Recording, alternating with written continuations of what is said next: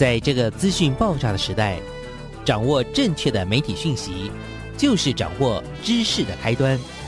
不论是电视、报纸、杂志、广播，还是像网络一样的新兴媒体，都欢迎来做客。媒体来做客。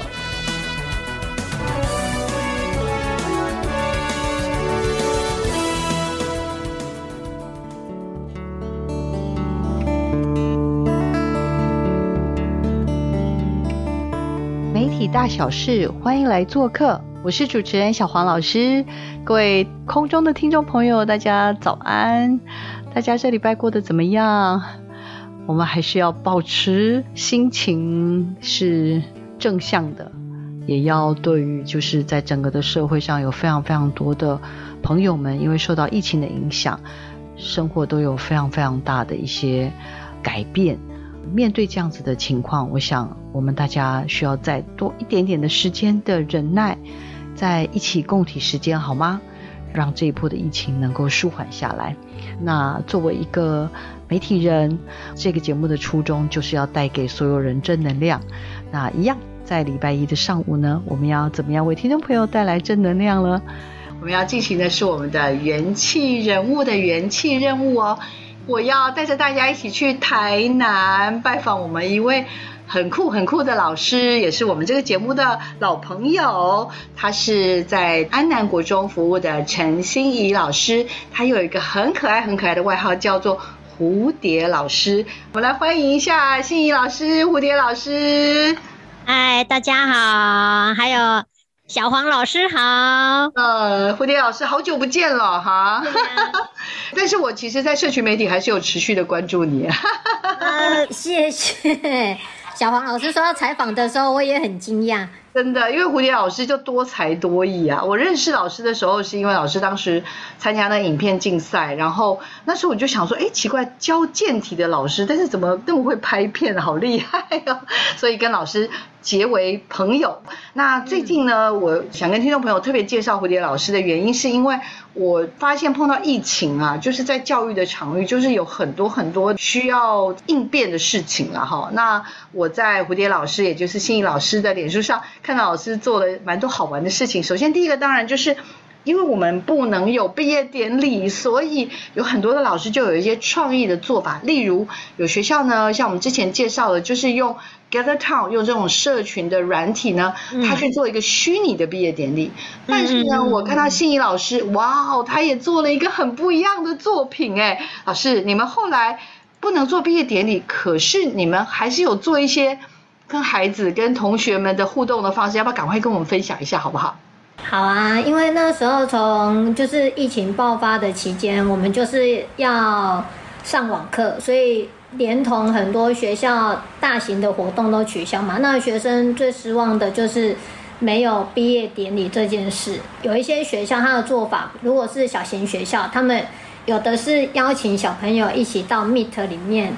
然后有点像线上的毕业典礼，可是因为我们学校是算是中大型，然后学生数很多，所以我们想说，那我们就先用录制的方式，所以包括校长致辞啊，或者是那个会长致辞等等，可是就会觉得说好像少了一点点那种感动的感觉，所以我们想说，我在学校是当健康教育老师嘛，然后有担任。活动组的副组长，所以那时候我们在学务处策划这一件事情的时候，活动的时候，我们就一个发想，想说，那要不然的话，我们就来一个校园巡礼好了，就是带着孩子，然后逛校园一圈，然后在教室里面发生的点点滴滴，然后回忆，然后每个班的特色，我们想把它带进去，然后算是送给孩子们的礼物，然后让他们看到的时候有一种。啊，我就是在那里，我当时候就是这样，还有就是有一种那种小小感动的感觉，然后最后有老师们那种欢送的祝福，就是带着我们的心意给他一个圆梦的感觉。啊，老师，我帮听众朋友稍微问一下，了解一下，所以安南国中是一个中大型的学校，全校大概有多少的学生？应该有一千三百。多应该有哦。天呐，难怪很困难。然后因为是国中嘛，那就算我们分到每个年级，所以每个年级也都是超过三四百人，对不对？对对对对对对对，三年级有十三个班，然后一个班如果以三十个来算，这样也是三四百。真的真的嗯好困难哦，所以可能就没有办法像有一些比较偏远的学校，因为他们全校可能只有十几二十位。伙伴，然后他们可能就为这些孩子们特别做了什么，我看什么凯比机器人啊，或者是刚刚像我说的 Gather Town 等等这些东西，基本上这就是一个大场面呐、这是数百人的场面，所以嗯也只能够用一些方式来处理。那我看到老师为学生们做的这个安南国中欢送毕业生的影片哦，很贴心，而且里面的演员也蛮酷的，演员都是 介绍一下。就是因为疫情期间嘛，所以等于说有一个是我们在学校也是分流上班上课，所以人也不能太多，然后就变成由呃学务主任我还有两位学务处的老师就客串演学生，这样就四个人了。然后，因为我们也怕说有群聚的疑虑，所以就请了一位是学生帮我们拍摄。那我们是编剧情，然后客串演学生在互动的画面。然后每一间教室都有一个小小的点，就是在教室里面同学们最常发生的一些互动跟小乐趣。三年前你们刚踏进这间教室，还是一群无知的毛小孩。有人上课不守规矩，有人考试舞弊，有人打架，因种种偏差行为被我。责骂。令我。印象深刻的是，不知推倒过多少次电扇，换了多少扇叶。尤其是我。任教的数学，段考成绩很少赢过全校的平均。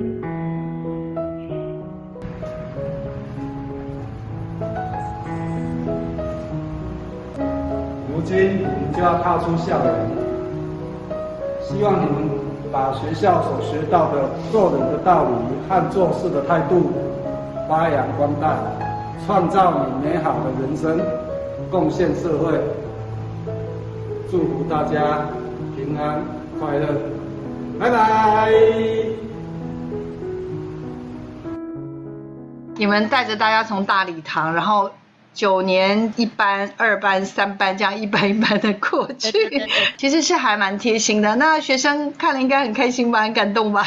有啊，他们很感动哎，就是很多学生会在我的影片下面留言，或者是在我 FB 上面留言，就是说好有感觉哦。然后看到最后老师们在欢送拍手的画面，他们就爆哭。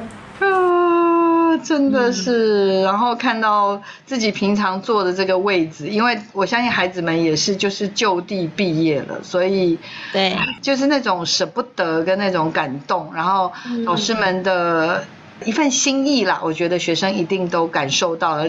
他们觉得最有趣就是在图书馆嘛，然后看到喜欢的那个对象，然后有那种害羞的感觉，嗯嗯嗯我就，觉得好好有趣。好生活。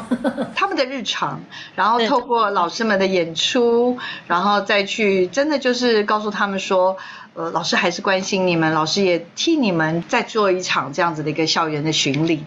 但是呢，我今天要邀请老师上这个节目呢，我们的这个元气人物、元气任务呢，其实不只是只有拍片这件事哦，因为最近我就发现我们的蝴蝶老师从六月二十八号开始哦，就陆陆续续的推出了阿蝶师跟松哥的这种神厨来上菜的概念哦，然后我真的觉得好可爱。因为我看到的几个影片都是我们的那个松哥啊，就是我们家蝴蝶老师的这个他们家的帅哥哈、先开始做了汤，然后煎鱼，然后做饭团，然后又做这是蛋卷吗？我的天呐！然后哇，好好吃哦，那个什么海鲜面是不是？赶快告诉我们发生什么事了。主要是因为前提就是我是一个零厨艺妈妈，就是其实我真的很不会煮菜，我连做最简单的松饼都会煎到超回答。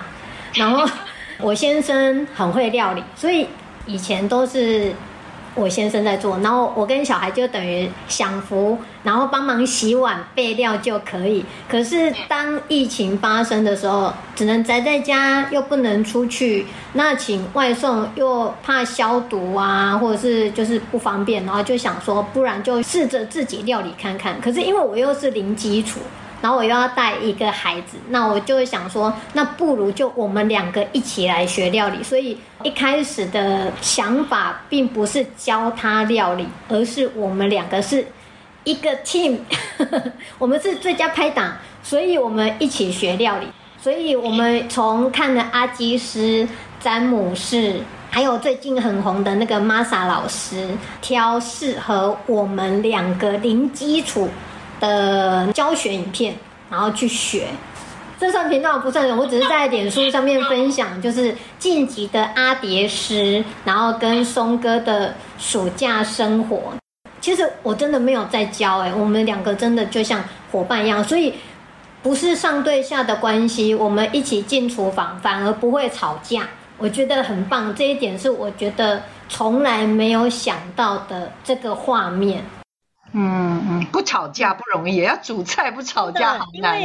从小我不会煮菜，是因为我有一个很会料理的妈妈，所以每次当她在煮菜的时候，我的工作就是因为我们家以前开店，我就是负责去顾店、接电话，然后或者是写功课就好了。那我们进去的时候，妈妈都会说。麦当家就是会觉得我们碍手碍脚，那定得。对对对对对对对对，可能厨房就是他的天下，所以他一个人就可以 handle 的很好，所以就造就了林厨艺妈妈。我到现在小孩他现在小三嘛，就真的是他小三开始学，我现在四十出头 开始学厨艺。不好意思，我也要诚实说，其实小黄老师呢，其实也不是很会煮菜，所以我煮菜的时候也常常会这样。我现在都要带一个平板到那个厨房去，因为有些菜是我没有什么见过的菜，然后我就呃惨了。可是有这个料，我看了就要去面对了。好，然后我就会开始放那个影片，然后我就会开始，哎，这一段好快哦，然后就一直回去倒带，一直回去倒带。我呢是用这么笨的方法，但是我看到我们的松哥。他就不一样了，我看到时候超感动的。老师他竟然还会做笔记是吗？对，我们现在的每日行程就是早上吃早餐的时候就会讨论说，那等一下我们要看料理影片哦。一个影片我们大约会看两次，第一次就是从头到尾看完，然后我们就发现说，哎。这个真的适合我们哦，而且看起来好好吃哦。那不错的时候，我们就决定是这个了。我们就看第二次，他会做笔记，我也觉得很棒。所以他就等于说看了步骤，他就自己按顺序写他自己看得懂的笔记。他不是逐字稿，他就是写重点的笔记，一二三四五这样子列下来。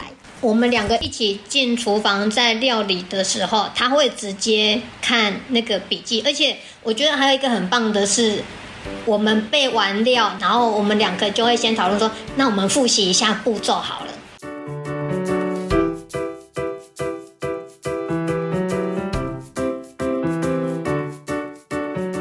那你等下帮我切洋葱哦。好。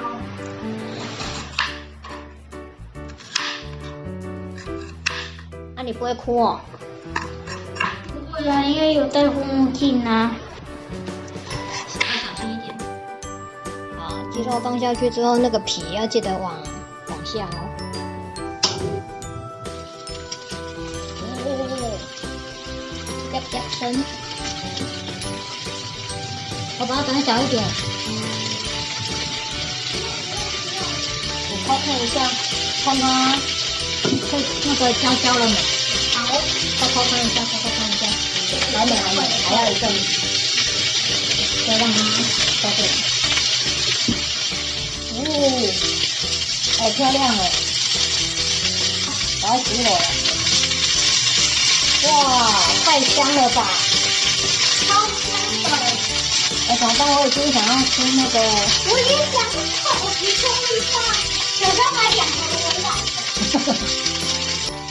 加进来，等一下鸡油倒进来，一定要那么香，像蒜头鸡汤才会香。然后上手倒进来，OK。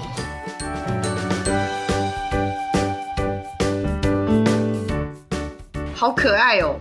我感受到了，就是因为我也看到了他那个好可爱、好可爱的笔记本，就是有的上面还不小心沾了那个，感觉有沾了一些食物，因为太认真了。老师，你看他好认真，上面还有一些什么，他可能边吃东西边写笔记，然后滴下去的酱汁吗？我看了其实蛮感动的，因为他有一个步骤一个步骤的说明。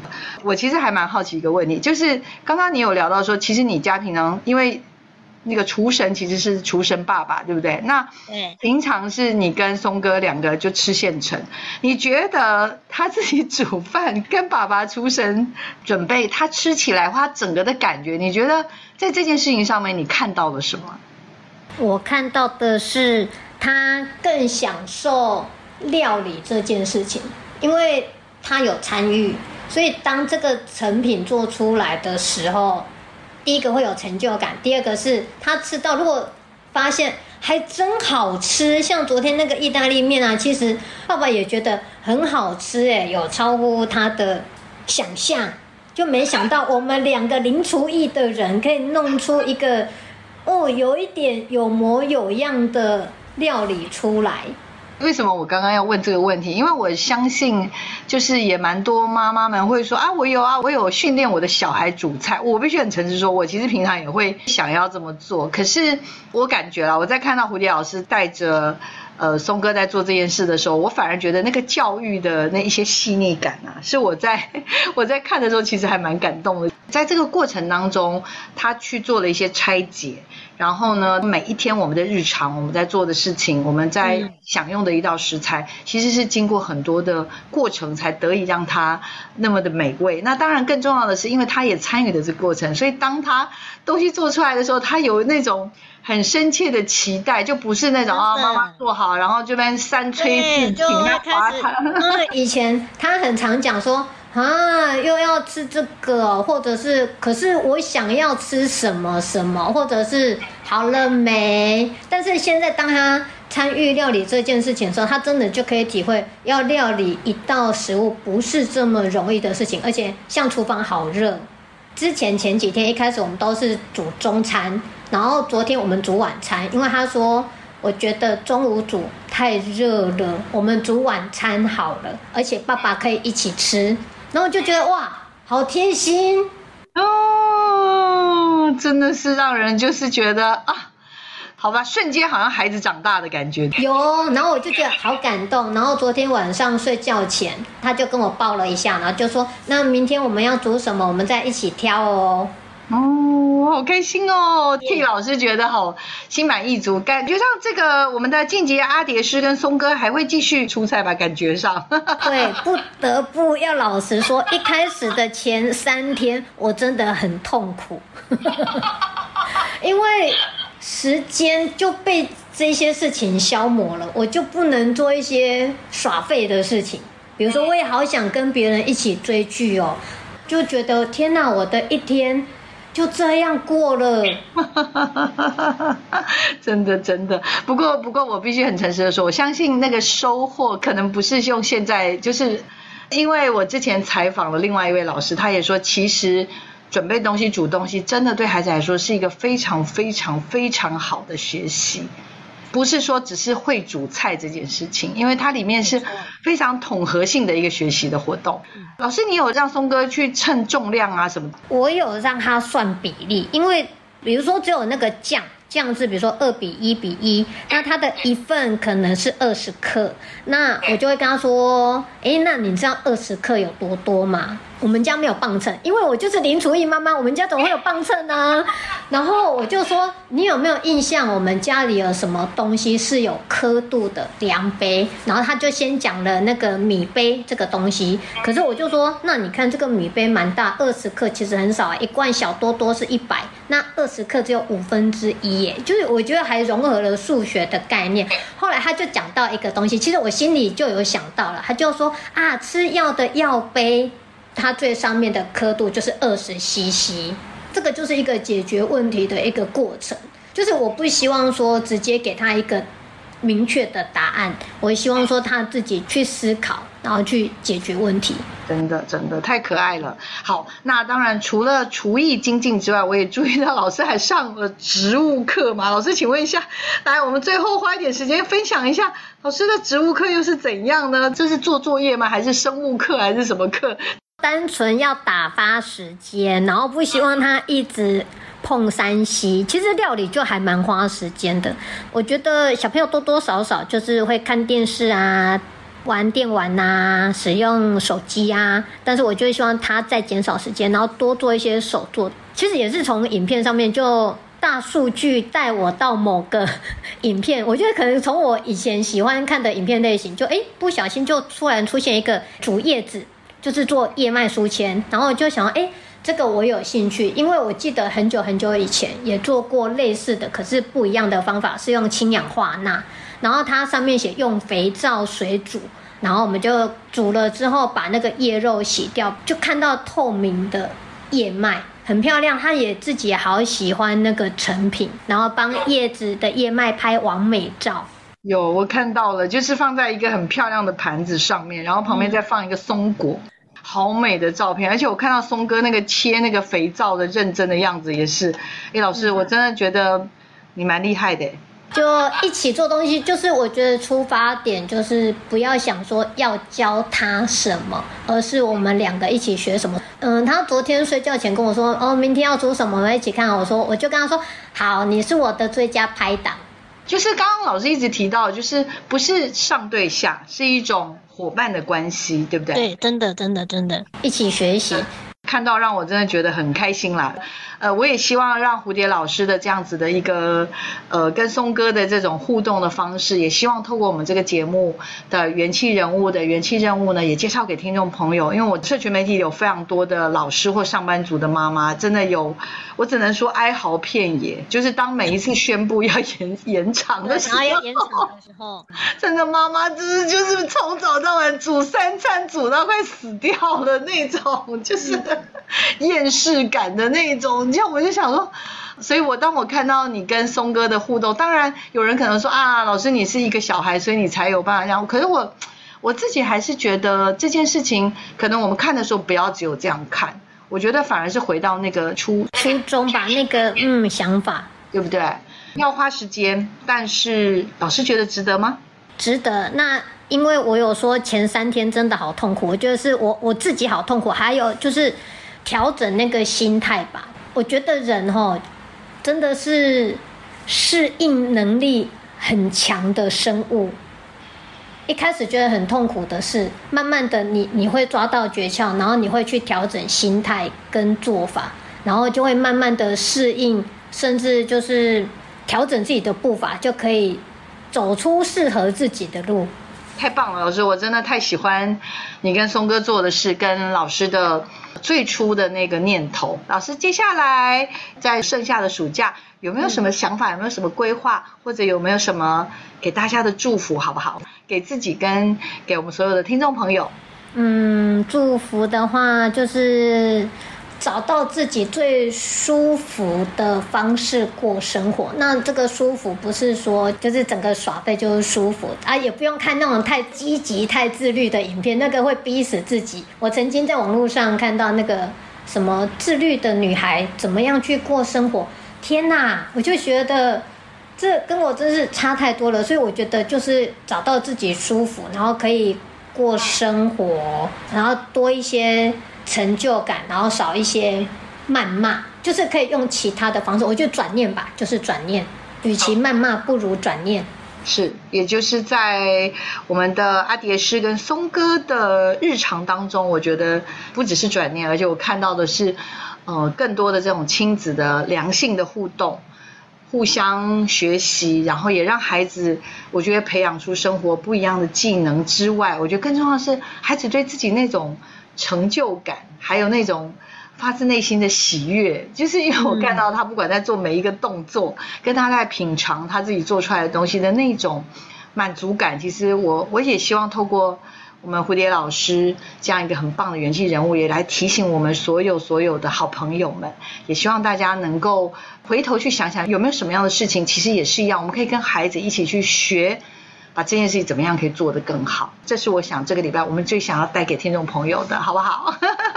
非常谢谢蝴蝶老师，黄老师采访。对啊，我很喜欢你们在做的事情。然后我觉得，不管你现在是零厨艺，已经是厨艺达人了，我觉得我们都需要有同样的心情。毕竟生活因为疫情就有很多很多的改变。那蝴蝶老师带给我们非常非常大的一个，就是跟着他松哥一起做的很好的示范。好。那我们今天的元气人物的元气任务就到这边哦。我们的采访成功，我们的任务成功。我们谢谢蝴蝶老师，然后小黄老师。对啊，也非常谢谢听众朋友的收听。也希望透过蝴蝶老师的今天的分享，是不是让我们的日常生活当中也可以有不一样的选项呢？我也想要做这样子不一样的尝试哦。我们大家一起来吧。好。我们谢谢蝴蝶老师，谢谢听众朋友。我们下礼拜请同一时间收听我们的媒体来做客。我们下礼拜见，拜拜！谢谢老师，拜拜，拜拜。